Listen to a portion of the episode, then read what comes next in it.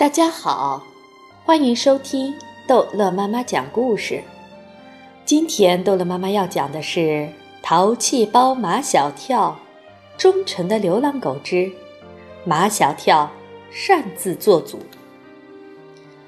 中午放学，马小跳、唐飞、毛超和张达规规矩矩地走在放学的队伍里。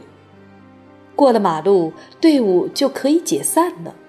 可他们几个并没有朝回家的方向走，而是各自回到了学校的门卫室。是你们几个闯的祸吧？穿制服的门卫不分青红皂白，快快快，快把他弄走吧！门卫说的他就是金子，他趴在半扇门上，这是昨天张达在工地捡来的当担架的。马小跳他们就用这担架抬着金子，把他送回家的。今天金子的主人又用它把金子抬到学校里来。走去裴凡哥哥的医院。四个人抬着担架直奔宠物医院。刚进医院，马小跳就在过道上大声叫起来：“裴凡哥哥，裴凡哥哥！”一个穿白大褂的帅哥从一间诊室里匆匆跑出来。马小跳，我跟你说过多少次了，这是医院，不能在过道上大呼小叫的。裴凡哥哥，紧急情况！你哪次不是紧急情况？这次又是什么情况？昨天，四个人抢着要说。裴凡哥哥已经司空见惯，他们每一次送狗送猫来抢救，四个人总是抢着说。马小跳想象丰富，一说就说远了。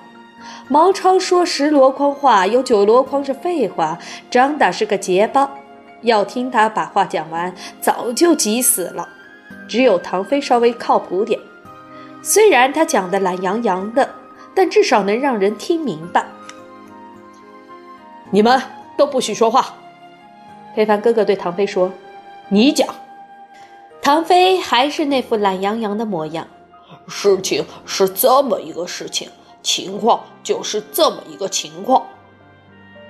听完唐飞的讲述，裴凡哥哥说：“你们赶紧回家吃饭，下午还要上学呢。”那金子呢？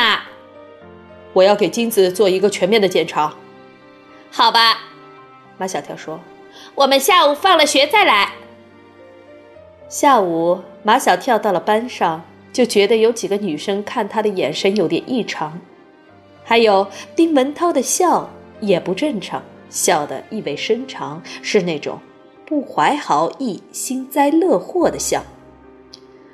唐飞也觉得不对劲，他看他们交头接耳、嘀嘀咕咕，这是什么情况呀？我去问安吉尔。马小跳把安吉尔从一堆女孩子中间叫出来。他们在说什么？嗯，他们说你们四个撞伤了一只狗。谁说的？谁说的？马小跳扯着嗓子叫，但没有人理他。虚张声势，欲盖弥彰，有理不在声高。丁文涛，你嘀嘀咕咕在说什么？我说有理不在声高。马小跳摆开架势，正想跟丁文涛大干一场，陆曼曼出现在他们面前。马小跳，秦老师叫你们四个去办公室。马小跳叫上唐飞、张达和毛超，来到秦老师的面前。秦老师，我们来了。秦老师戴着老花眼镜，正在批改作业，还像往常一样。貌似漫不经心地问一句：“知道我为什么叫你们来吗？”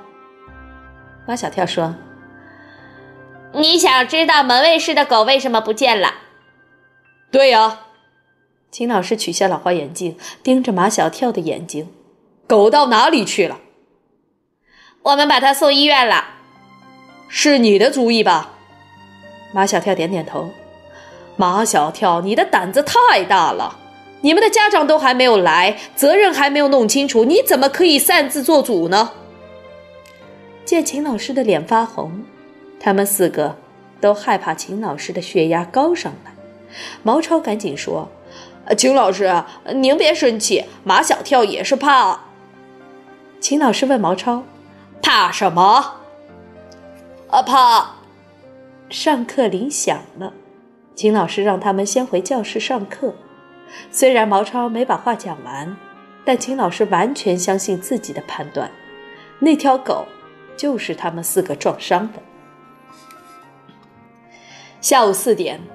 马小跳爸爸马天笑先生的秘书罗小姐，唐飞爸爸的司机小王，毛超的妈妈和张达的爸爸准时来到秦老师的面前。秦老师一看罗小姐和小王，心里就不高兴，脸色很不好看。秦老师，当秘书的罗小姐很会察言观色。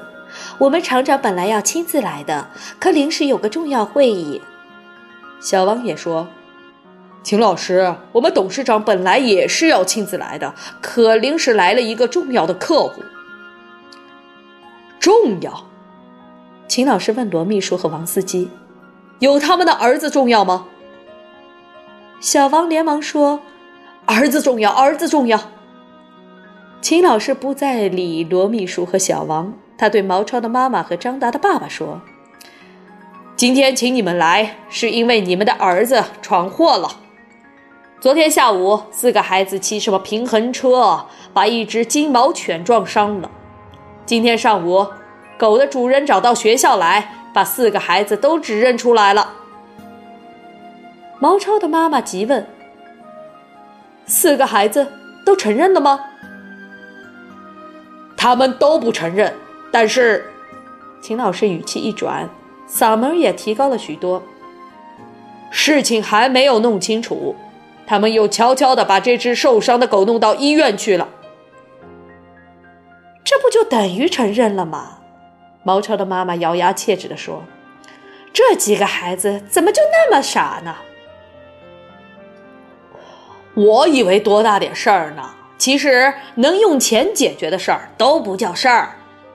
小王虽然是唐飞爸爸的司机，可说话的口气比唐飞的爸还大。